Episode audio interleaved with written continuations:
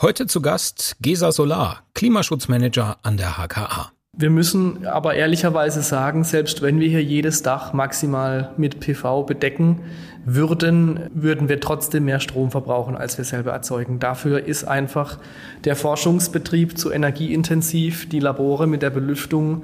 Da gehe ich davon aus, dass die Hochschule Karlsruhe nicht 100 ähm, Prozent autark, stromautark werden kann. Aber natürlich jedes Modul zählt, jede Kilowattstunde zählt, die wir selber erzeugen, weil wir eben dadurch auch tatsächlich unseren Energiebedarf senken.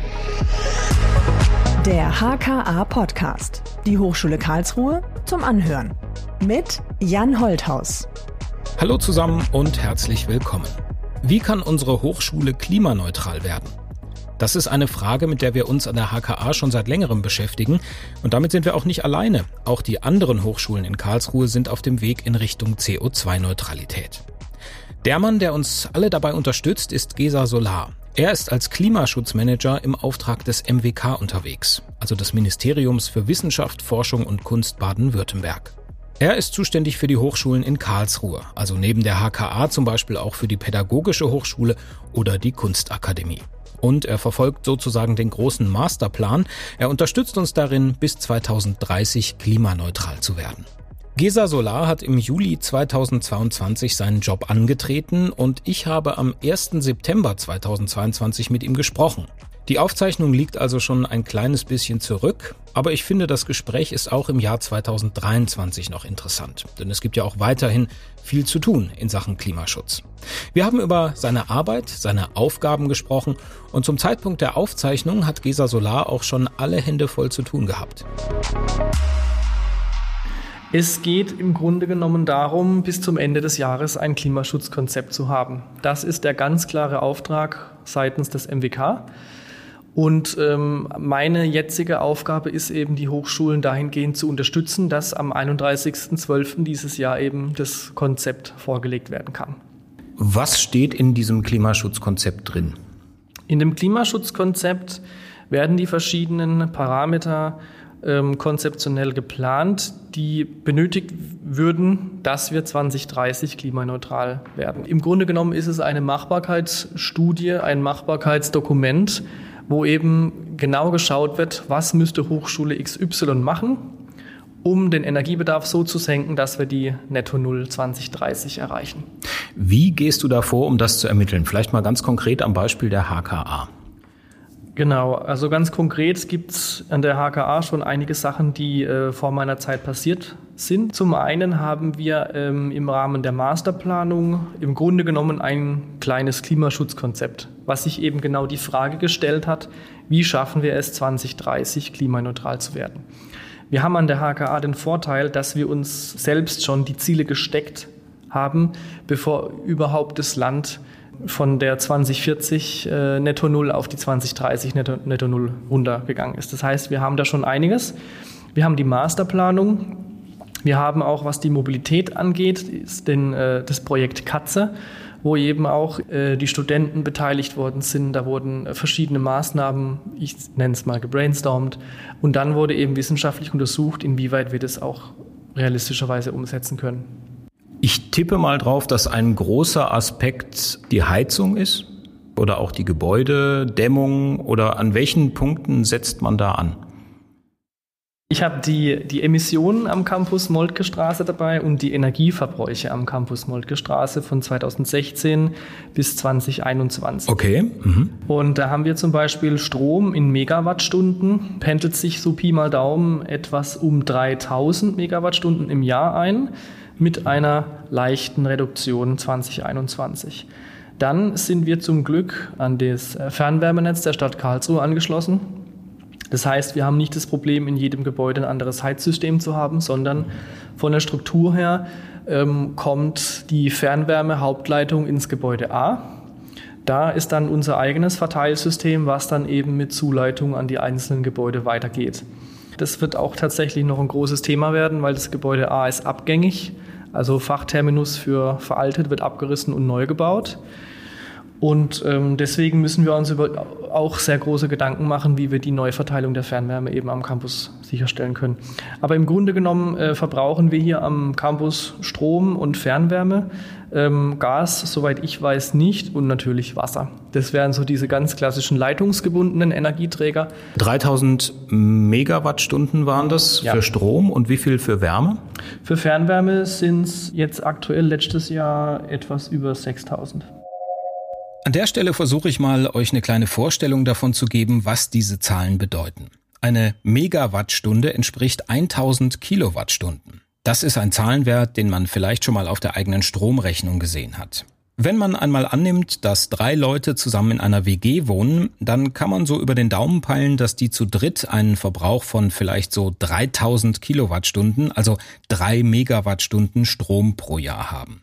Mit der Leistung, die die HKA im Jahr aus dem Stromnetz bezieht, also 3000 Megawattstunden, könnte man grob geschätzt 1003 Personen WGs ein Jahr lang versorgen.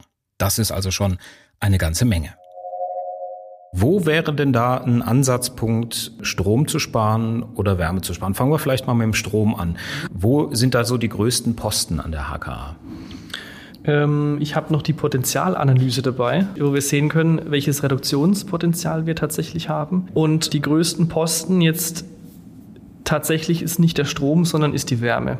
Da haben wir einen Wärmeverbrauch 2020 von über 7000 Megawattstunden pro Jahr, die wir potenziell reduzieren könnten durch energetische Sanierungen, durch intelligente Heizungssteuerung, weil man muss dazu sagen, die Gebäude, in denen wir arbeiten, die sind tatsächlich baulich noch nicht so technisch auf dem neuesten Stand, dass wir auch sagen können, wir, wir regeln zum Beispiel einzelne Gebäudeteile runter.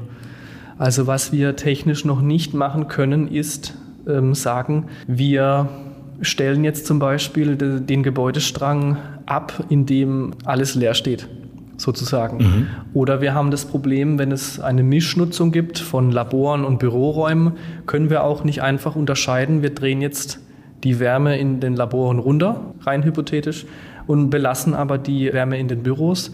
Das geht technisch einfach nicht, weil das Heizleitungssystem das eben nicht hergibt. Also das heißt, äh, man kann entweder an- oder ausschalten pro Ganz Gebäude? Ganz gesagt, ja. Tatsächlich können wir auch, soweit ich weiß, nicht pro Gebäude an aussagen, sondern nur generell an oder generell aus. Das heißt, wenn man da Energie sparen möchte, dann muss man mehrere Ventile einbauen oder sagen wir mal ein neues Heizungssystem, was eine Steuerbarkeit auf einzelne Bereiche zum Beispiel zulässt. Genau. Was versteht man unter einem intelligenten Heizungssystem, das du gerade angesprochen hast? Unter einem intelligenten Heizungssystem würde man ein System verstehen, was sich individuell an die jeweilige Benutzung anpasst. Also es gibt zum Beispiel smarte Thermostate, die man in einen normalen Heizkörper einbauen kann. Und dieser Thermostat kann dann eben entweder so programmiert werden, dass er sich zum Beispiel einem Belegungsplan anpasst, oder er kann selbst empfinden durch verschiedene Sensoren oder äh, gekoppelt über den Bewegungsmelder des Lichtsystems, kann da eben dann entscheiden, okay, jetzt sind Menschen im Raum, das heißt, ich heize auf meine gewünschte Temperatur hoch. Und wenn dann am Wochenende niemand da ist, dann wird eben auf die Nachtabsenkung geschalten. Also dass man einfach schaut, die Energie, die in unser System kommt, geben wir auch immer nur dann raus, wenn tatsächlich auch Menschen im Raum sind, die das dann auch aufnehmen können. Wärmesparen ist das eine, also das heißt äh, Gebäudesanierung bedeutet auch, Gebäude besser zu isolieren. Ja. Was genau. müsste man da machen? Es kommt auf das Gebäude an. Wir haben unterschiedliche Gebäudestrukturen, teilweise auch sehr komplexe Systeme, weil stellenweise eben noch ein Aufbau gemacht wurde. Und deswegen muss das immer für das Gebäude eben nochmal noch mal spezifisch gemacht werden. Aber generell kann man sagen, die Gebäudehülle muss eben so sein, dass Wärmeverluste, Wärmebrücken ausgeschlossen sind, dass die Kälte im Winter eben nicht reinkommen kann und dass im Sommer auf der anderen Seite eben die Kühle im Inneren nicht rausgeht. Die Fenster müssen im besten Fall äh, luftdicht verschlossen werden.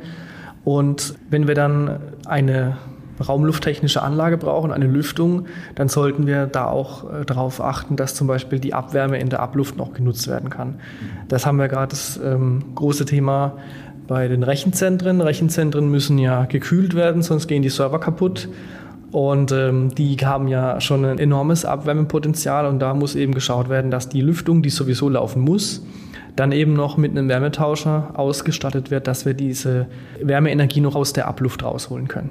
Ähm, jetzt hast du gesagt, du bist ja für mehrere Hochschulen hier in Karlsruhe zuständig.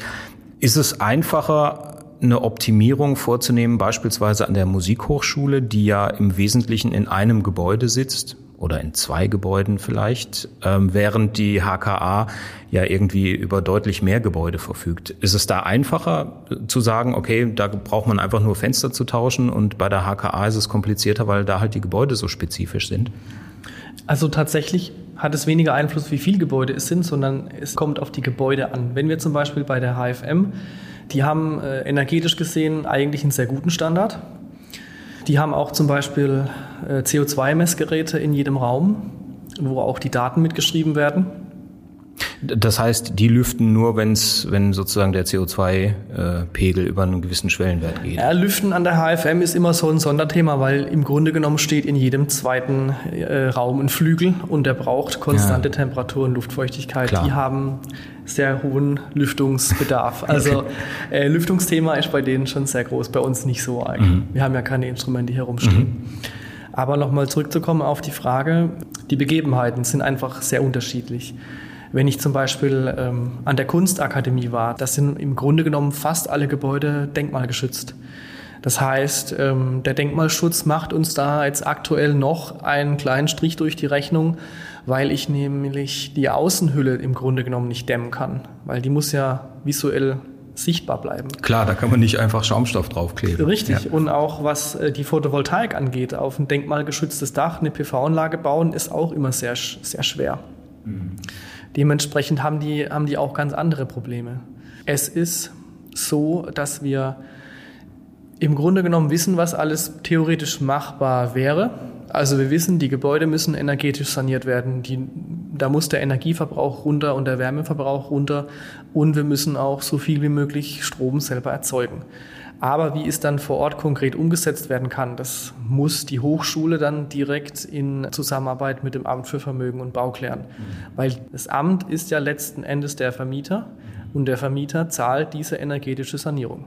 Dieses Selbstherstellen von Strom ist ein gutes Stichwort. Wir haben ja hier das Glück, dass wir nahezu ausschließlich, würde ich mal sagen, hier an der HKA Flachdächer haben. Die bieten sich ja eigentlich super an für Photovoltaikanlagen. Ist da irgendwas angedacht, dass man sagt, okay, den Strom, den produzieren wir zukünftig zu großen Teilen selbst?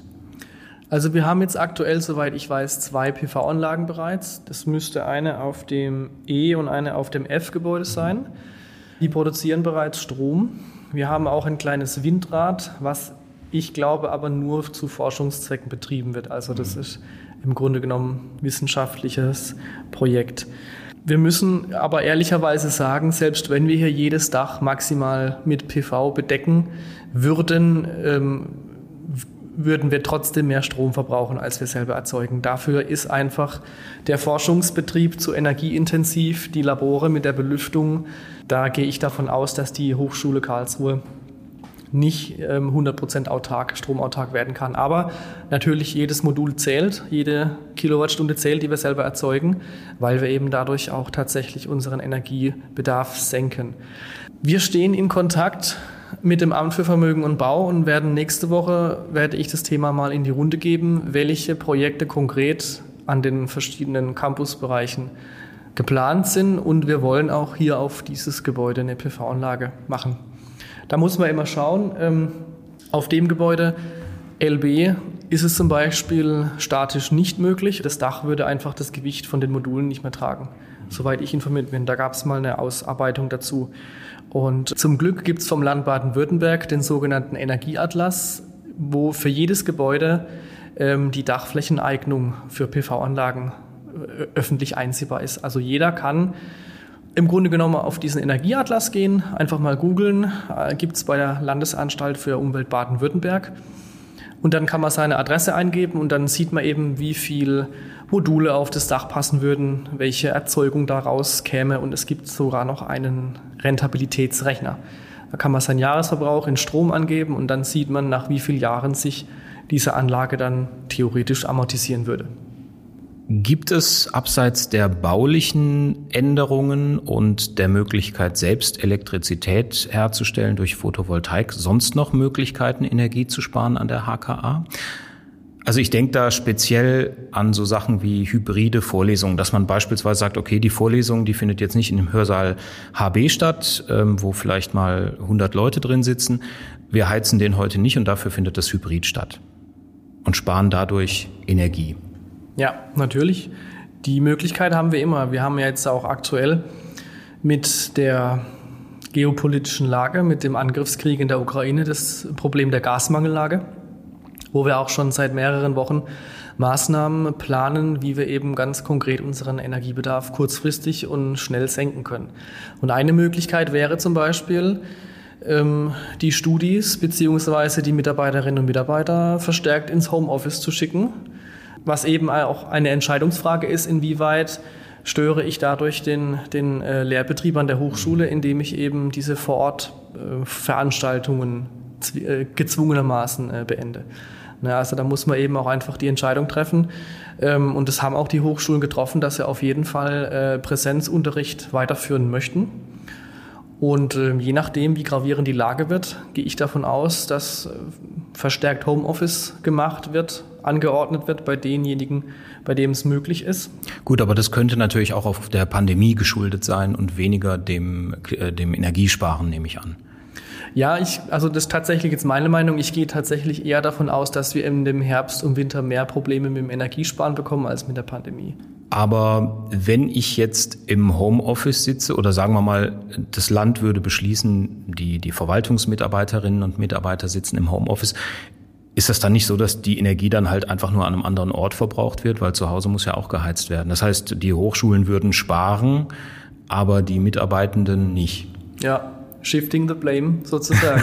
okay. Ja, im Grunde genommen, also da muss man auch ehrlich sein, wenn, wenn wir hier Mitarbeiter und Studis in ihre schlecht isolierten WG-Zimmer zurückschicken, hat, hat bilanziell natürlich die Verwaltung was gewonnen, weil den Energieeintrag können wir sparen, aber im Grunde genommen ähm, aufs Land betrachtet ist natürlich mhm. blöd.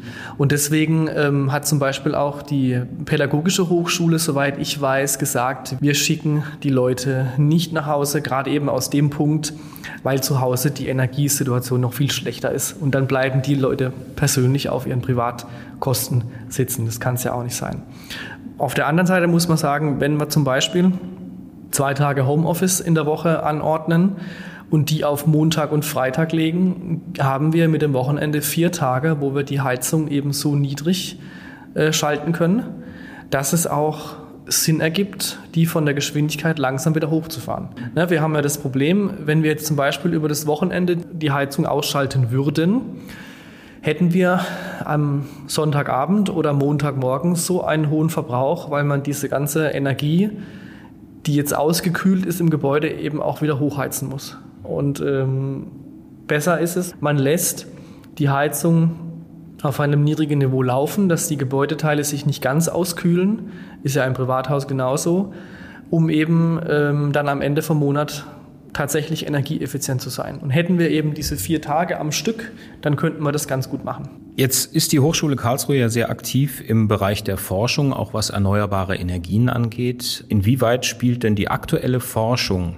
an der HKA mit hinein in die Klimaneutralität der Hochschule? Also soweit ich das jetzt nach sechs, acht Wochen überblicken kann, ähm, wird schon geschaut, dass sich in jedem Forschungsthema, was in irgendeiner Weise damit zu tun hat, dass ich da mit den Leuten Kontakt aufnehme. Ich hatte jetzt zwei kleinere Projekte, bin ich gerade dabei. Wir wollen nämlich eine Möglichkeit schaffen, E-Bikes mit PV-Strom auf dem Campus zu laden. Also die Idee dahinter ist, ein Gebäude leichtbauweise zu bauen, was im Grunde genommen die Dimensionen von so einem Schiffscontainer hat wo zwölf abschließbare Boxen sind, wo eben die Leute, die Studis, die Mitarbeiterinnen und Mitarbeiter ihre E-Bikes laden können. Das war so das erste Projekt, wo man ganz toll sieht, wie die verschiedenen Fakultäten zusammenarbeiten. Die statische Auswertung hat ein Bachelorstudent gemacht, Bauingenieur, der hat es im Rahmen seiner Bachelorarbeit gemacht. Und Finanzierung haben wir bekommen oder werden wir bekommen aus einem kleinen Projekt wo wir dann auch ein Jahr die Stelle ansiedeln können, dass der sich das nochmal genauer anschaut und dass wir es auch umsetzen können. Die Elektroplanung kommt von der äh, Elektrotechnik. Äh, zusätzlich haben wir noch jemanden aus der Architektur dabei. Und jetzt ganz aktuell überlegen wir uns noch die tatsächliche Ausführung, also das Zusammenschrauben und, und Sägen des kleinen Gebäudes noch ähm, mit einer Schule gemeinsam zu machen aus Bühl, die nämlich der Handwerker ausbildet. Also da ist ganz toll, dass verschiedene Leute eben versuchen, immer ihre Erfahrungen und Kontakte reinfließen zu lassen. Der Bauingenieur hat nämlich vorher eine Schreinerausbildung gemacht und äh, hat auf der Bühler Schule quasi äh, gelernt. Genau, das wäre so ein großes Projekt. Und dann versuchen wir gerade im Rahmen der Klimaschutzstiftung noch etwas Gelder einzuwerben, um sinnbildlich in einem Raum die ähm, smarte Steuerung von der Heizung tatsächlich wissenschaftlich auch zu untersuchen. Wir haben so kleine CO2-Sensoren, die wir jetzt auch an der Hochschule ähm, durch unseren technischen Dienst installieren lassen, wo eben dann diese Daten ausgewertet werden sollen. Also da sehe ich auf jeden Fall ganz klar, dass auch in der relativ kurzen Zeit, in der ich jetzt hier bin, schon geschaut wird, dass überall, wo irgendwie Energie und Klima draufsteht, dass da der Herr Solar mit ins Boot geholt wird. Das ist super, das ist ja quasi eine richtige Vernetzung dann auch zwischen dem Forschungs- und Lehrbetrieb und den Aufgaben, die du sozusagen wahrnimmst. Mhm. Sag mal, so allgemein zum Thema Klimaschutz, wenn wir da mal auf die volkswirtschaftlichen äh, Kosten kommen, dann stellt man schnell fest, dass Klimaschutz zunächst teuer erscheint, aber wenn man zum Beispiel die Umweltschäden durch Unwetter und so weiter berücksichtigt, eben doch letztendlich günstiger ist, als äh, wenn man nichts machen würde. Ist das schon gesellschaftlich soweit klar oder brauchen wir da noch, um das irgendwann zu verstehen? Ja und nein. Also eigentlich soll es ja schon logisch sein, dass ähm, ohne funktionierende Lebensgrundlage auch kein ökonomisches Wirtschaften möglich sein sollte. Ähm, aber es ist tatsächlich so, dass meiner Meinung nach, meiner Auffassung nach, kurzfristige Gewinne immer noch leider langfristigen äh, Investitionen entgegenstehen. Und das, was wir aktuell sehen, ist natürlich, dass diese kurzfristigen Investitionen vor allen Dingen in fossile Infrastruktur eben dann darin resultieren wird, dass wir noch länger brauchen, um unsere Klimaschutzziele zu erreichen. Ich finde die, die Sache, das Thema auch immer ganz schwierig, weil vielen Leuten, glaube ich, nicht bewusst ist, wie groß oder wie klein ihr, ihr Einfluss tatsächlich ist und wie groß die Regulation von der Politik kommen muss. Also ich bin in der privilegierten Lage, mir entscheiden zu können, was ich einkaufe. Ich muss jetzt nicht krass aufs Geld achten, mir geht's gut und ich habe auch die Möglichkeit, alle meine Konsumentscheidungen so zu treffen, dass sie klimafreundlich sind. Andere Menschen haben das nicht. Ähm, auch als ich noch Student war, haben wir auch aufs Geld achten müssen als junge Familie. Von dem her glaube ich, muss die Politik vor allen Dingen einen Rahmen schaffen, der klimafreundliches Konsumieren bzw. klimafreundliches Leben einfach als die kostengünstige Alternative macht. Dass da eben Subventionen abgebaut werden für klimaschädliche Güter und äh, klimafreundliche Güter subventioniert werden. Mhm. Dass da der Steuersatz angepasst wird, dass ich ähm, für meine pflanzliche Milch zum Beispiel, die wesentlich klimafreundlicher ist als äh, Kuhmilch, dass ich da eben nicht mehr zahlen muss für den Liter. Das ist aber, ein, glaube ich, ein ganz wichtiger Punkt und ein großes Thema, wie Klimaschutz sozusagen auch sozial gerecht werden kann. Weil natürlich, es ist so, wie du sagst, äh, eine Hafermilch kostet deutlich mehr als ein Liter Kuhmilch. Und da würdest du sagen, muss der Staat regulieren, indem er die Steuern senkt. Es gibt ja im Grunde genommen auch keine andere Möglichkeit, weil die Kuhmilch ist ja so günstig, weil massiv eben die Landwirtschaft subventioniert wird um diese Kuhmilch herzustellen. Also würden diese steuerlichen Subventionen abgebaut werden, dann äh, würde sich der Preis wahrscheinlich drehen. Dann wäre die Kuhmilch teurer und dann wäre die Pflanzenmilch günstiger. Ähm, andere Möglichkeiten gibt es im Grunde genommen nicht. Mhm. Jetzt gibt es ja beispielsweise Stimmen, die sagen, wir haben noch drei Atomkraftwerke, die sollen zum Ende dieses Jahres vom Netz gehen. Ähm, die sind einerseits relativ klimaneutral, relativ, die sind natürlich nicht CO2-neutral, aber emittieren letztendlich unterm Strich weniger CO2 als Gas- bzw. Kohlekraftwerke.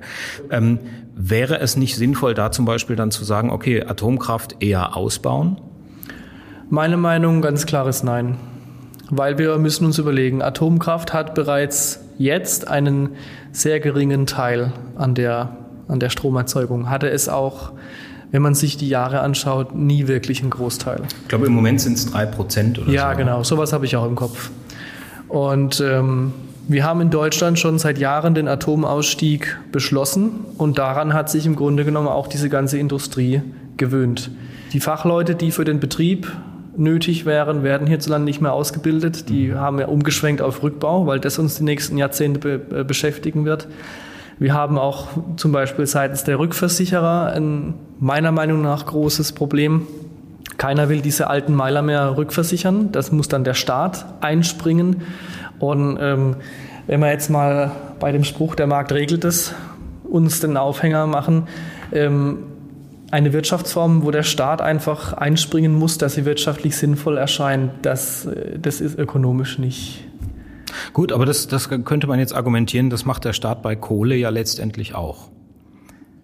Ja, oder mal anders gesagt, also ja. ich habe jetzt gerade mal, es gibt ja so, so, Tools im Netz, wo man sich äh, mal angucken kann, wie viel CO2 die Stromproduktion emittiert. Wenn ich mir die Daten von heute, 1. September, mal anschaue, um 7 Uhr, da habe ich hier Frankreich, die ja hauptsächlich auf Kernenergie setzen, ähm, obwohl die Hälfte der Reaktoren da, glaube ich, gerade irgendwie mhm. im Wartungsbetrieb und so ist, schaffen die es spezifisch ungefähr mit 120 Gramm CO2 pro Kilowattstunde auszukommen, während Deutschland auf 450 Gramm ungefähr kommt. Also wir sind deutlich klimafeindlicher mhm. unterwegs mhm. als die Franzosen.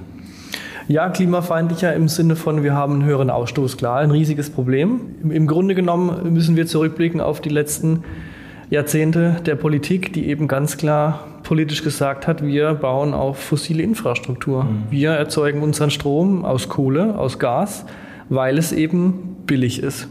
Und da wurde eben auf die Wissenschaftlerinnen und Wissenschaftler nicht gehört, die gesagt haben, wir müssen uns in die erneuerbaren Energien ausbauen.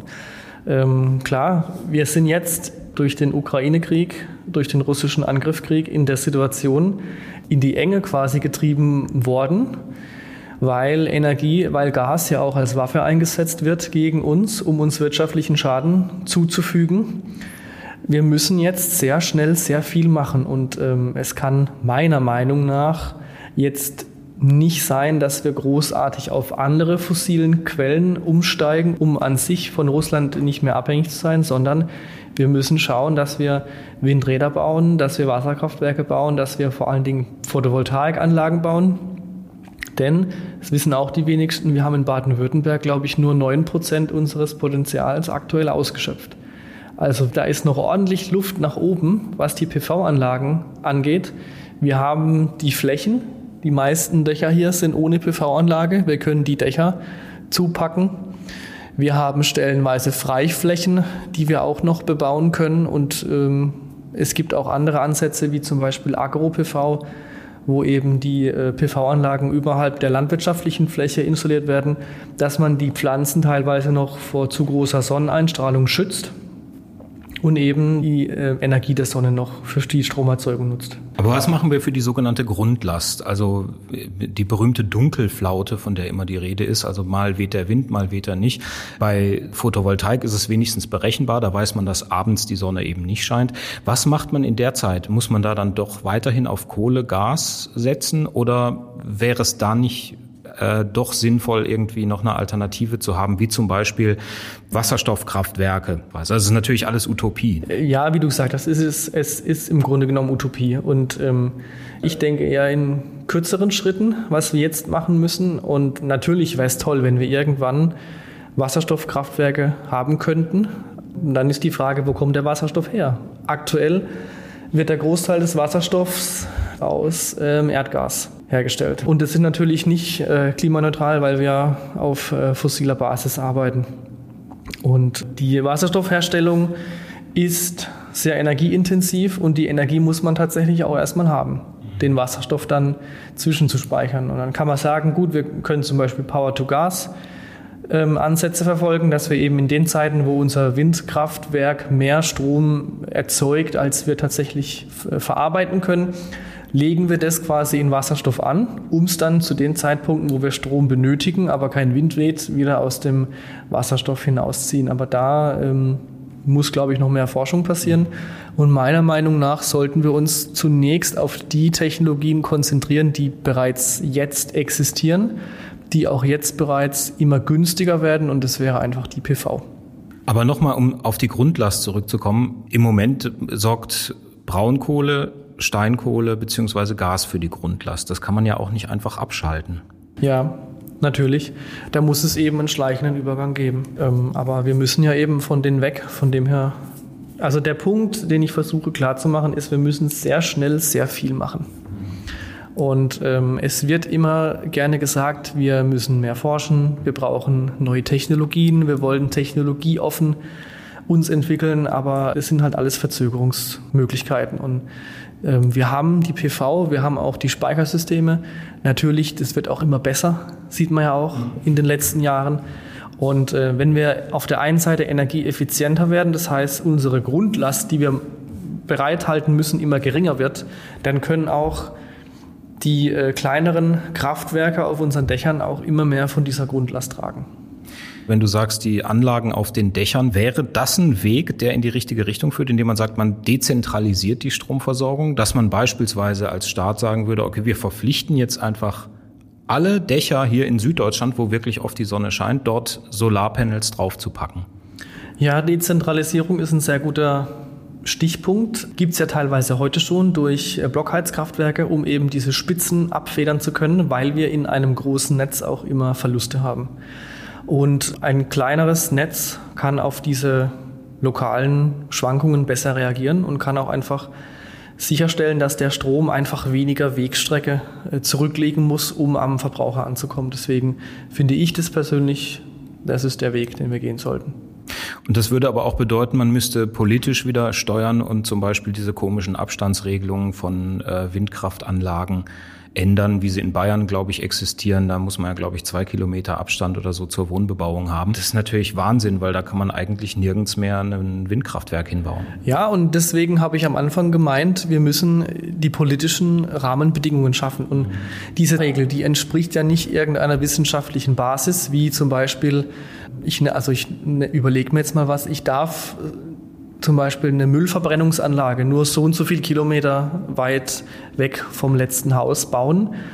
Und ich gehe davon aus, dass es eben äh, wissenschaftliche Untersuchungen gibt, dass die Emission, die diese Müllverbrennungsanlage eben macht, dass die nach dieser Entfernung nicht mehr gesundheitsschädlich für die Leute vor Ort ist. Aber bei der Windkraft nun kamen wir ja keine Geruchsemissionen, ähm, geringe Schallemissionen. Im Grunde genommen geht es ja um die, um, das, um die Ästhetik, mhm.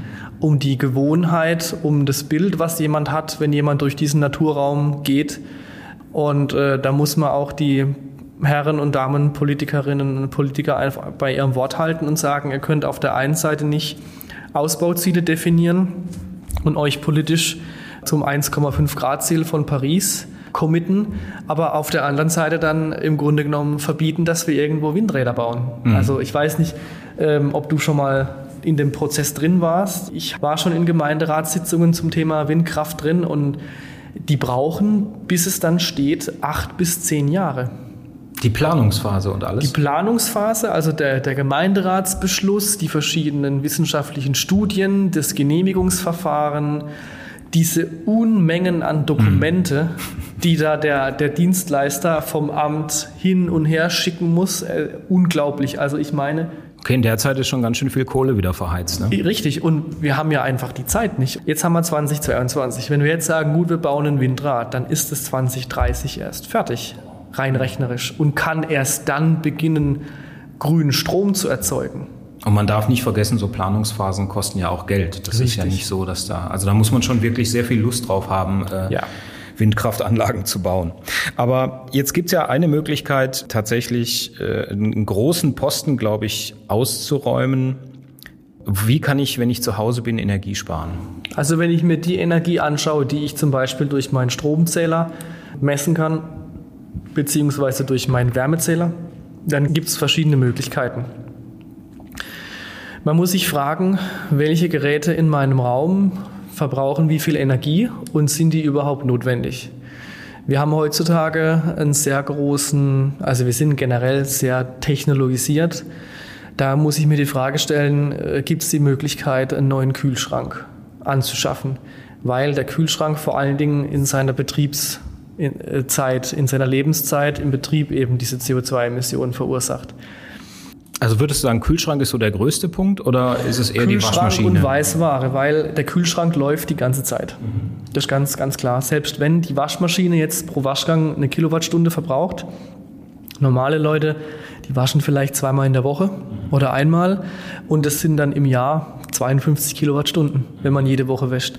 Wobei der Kühlschrank oder die alte Kühltruhe, die man vielleicht von den Eltern noch übernimmt oder in der WG halt rumsteht, die zieht richtig Strom. Mhm. Also da muss man auf jeden Fall schauen, dass die Geräte, die einfach die ganze Zeit laufen, dass die möglichst energieeffizient sind.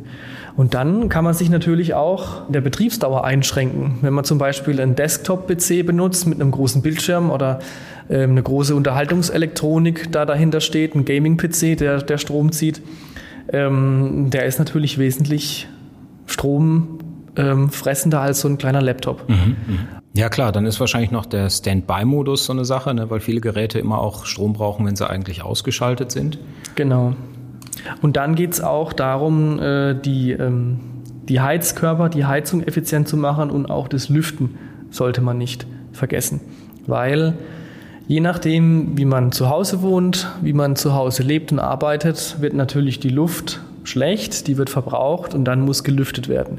Beim Lüften lüfte ich die warme Luft nach außen, die verbrauchte Luft und es kommt kühle Luft von draußen wieder rein, die von der Heizung wieder hoch geheizt werden muss. Und da muss man sagen, dass man auf jeden Fall die drei goldenen Regeln des Lüftens beachten sollte. Das wäre Regel 1, Stoßlüften statt Kippfenster. Mhm. Regel 2, Raumtemperatur mit Thermostatventil konstant halten. Und Regel 3, Raumtemperatur schrittweise einstellen. Weil es hat mich tatsächlich gewundert in meiner Zeit als kommunaler Klimaschutzmanager. Viele Leute wissen auch nicht, wie so ein Heizungsventil funktioniert. Und die denken, wenn ich das auf fünf stelle, wird es schneller warm. Nein, es ist tatsächlich so, dass die Stufen auf dem Heizungsventil mit einer gewünschten Raumtemperatur quasi hinterlegt sind. Das heißt, wenn ich das auf ähm, drei einstelle, dann habe ich die Raumtemperatur von 21 Grad da muss ich nochmal genau nachschauen. Aber wenn ich zum Beispiel auf 5 stelle, habe ich die Raumtemperatur von 28 Grad. Das okay, das ist ein bisschen tropisch das heißt, dann schon, ne? Das, genau, das heißt, wenn die Heizung auch diesen Raum gar nicht auf 28 Grad hochheizen kann, mhm. macht das Ventil auch nicht zu und die läuft halt eben im Dauerbetrieb. Mhm. Ich möchte noch mal ein Argument ins Feld führen, was man manchmal von nicht nur von Klimawandelleugnern hört, sondern auch von Leuten, die sagen, ja, es gibt den Klimawandel, aber Deutschland ist im weltweiten Vergleich für über den Daumen gepeilt zwei Prozent der CO2-Emissionen zuständig. Wenn wir klimaneutral werden, bringt das ja gar nichts. Ja, das habe ich auch schon oft gehört. Da muss man sich im Grunde genommen auch historisch anschauen, wie unser Einfluss historisch bedingt am Klimawandel ist. Wir im Grunde genommen alle industrialisierten Nationen stoßen schon seit der industriellen Revolution äh, Treibhausgase aus ohne Ende. Und wir haben im Grunde genommen unsere ganze Entwicklung, unseren ganzen Wohlstand, den Reichtum, den wir aufgebaut haben, der fußt auf der Verbrennung von fossiler Energie. Und wir sehen es jetzt aktuell zum Beispiel in Pakistan, die unglaublichen Fluten und auch andere Länder mit einem ähnlichen ähm, Entwicklungsniveau sind die Leidtragenden unseres Ausstoßes. Also wir haben jahrzehntelang, jahrhundertelang davon profitiert, diese günstige Energie verbrennen zu dürfen. Und andere Länder zahlen dafür quasi den Preis. Und das ist global gesehen nicht gerecht. Und deswegen ähm, haben wir als, als Deutsche beziehungsweise als Europäer auch einfach die Verantwortung, auf unseren Kopf berechnet wesentlich mehr CO2 einzusparen, als das jemand aus dem afrikanischen Kontinent hat. Das ist einfach historisch dann gerecht. Und es wurde auch so in den äh, Klimaschutzzielen von Paris definiert. Wie wird man eigentlich Klimaschutzmanager? Da bin ich persönlich auch eher reingerutscht. Ich komme ja aus der Naturwissenschaft. Ich habe Geoökologie studiert am KIT. Also so ein äh, Studiengang vergleichbar mit Umweltwissenschaften. Ich habe in jede Umwelt, in jede ähm, Naturwissenschaft mal reinschnuppern dürfen, sozusagen. Und als ich dann nach dem Studium einen Beruf gesucht habe, gab es Klimaschutzmanagerinnen Stellen ohne Ende, weil es nämlich eine Bundesförderung gibt. Und weil jede Kommune im Grunde genommen das Anrecht hat auf diese Bundesförderung und da eben dann auch sehr viele Stellen entstehen. Und Klimaschutzmanager wird man im Grunde genommen, indem man sich eben auf diese Stelle bewirbt, ganz platt gesprochen. Und es gibt sehr viele Studiengänge, sehr viele Hintergründe, berufliche Hintergründe, die einen dafür qualifizieren. Deswegen sind die Klimaschutzmanager an sich auch so unterschiedlich. Also auch wenn ich bei meinen Kollegen schaue, der eine hat jahrzehntelang im äh, Hochbau gearbeitet, also ganz ganz solider ähm, Handwerkerhintergrund, war lange Zeit auch selbstständiger Architekt. Mein anderer Kollege kommt eher aus der ähm, Richtung Elektrotechnik. Der hat ähm, lange Zeit bei einem Automobilhersteller gearbeitet und äh, hat dann eben sich einen, wie er sagt, sinnstiftenderen Berufszweig gesucht. Und ähm, die Nachfrage ist riesig nach so Stellen, weil nicht nur Behörden bzw. Kommunen eben so Leute suchen, weil eben auch ganz, ganz viele Unternehmen äh, Leute suchen, die eben schauen, dass die Pro Produktprozesse klimafreundlicher werden, weil je mehr die Politik fordert, dass ähm, wir klimafreundlich leben und arbeiten, desto mehr Fachkräfte brauchen wir, die sicherstellen, dass tatsächlich auch das gemacht wird. Abschließend die Generalfrage, schaffen wir es bis 2030 als HKA klimaneutral zu sein? Also ich würde einschätzen, ja, wenn die Potenzialanalysen und äh, Planungen, die wir jetzt bereits haben, dass wir die auch umsetzen können. Es hängt zum Großteil aber auch nicht nur an uns. Also klar haben wir einen riesigen Einfluss, aber gerade was das Thema Neubau angeht, was das Thema Energieeffizienz angeht, da muss auch dann das Amt für Vermögen und Bau mitspielen und da muss auch dann das Finanzamt mitspielen und dann muss im Grunde genommen auch die Politik mitspielen. Das heißt, wenn wir jetzt davon ausgehen, dass die Weichen gestellt sind bis 2030 auf politischer Ebene, dass dass da auch die Gelder einfach bereitstehen und auch im größeren Maße, als sie jetzt sind, bereitgestellt werden, dann äh, bin ich da noch hoffnungsvoll und positiv, dass wir es tatsächlich auch schaffen. Ja. Vielen Dank für das Gespräch. Dankeschön. Gesa Solar, unser Klimaschutzmanager, zuständig für die HKA und auch die anderen Hochschulen in Karlsruhe. Wer sich für den Job des Klimaschutzmanagers interessiert, der sollte sich mal unsere Studiengänge ansehen. Wir haben eben gehört, ein naturwissenschaftlicher Hintergrund ist durchaus sinnvoll.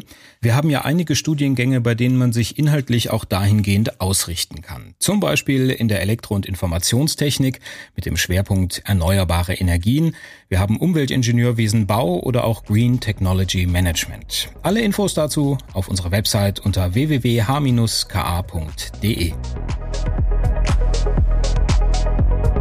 Der HKA Podcast. Interessantes aus Forschung, Lehre und angewandter Wissenschaft. Alle Infos zu unseren Studiengängen auch im Netz unter www.h-ka.de.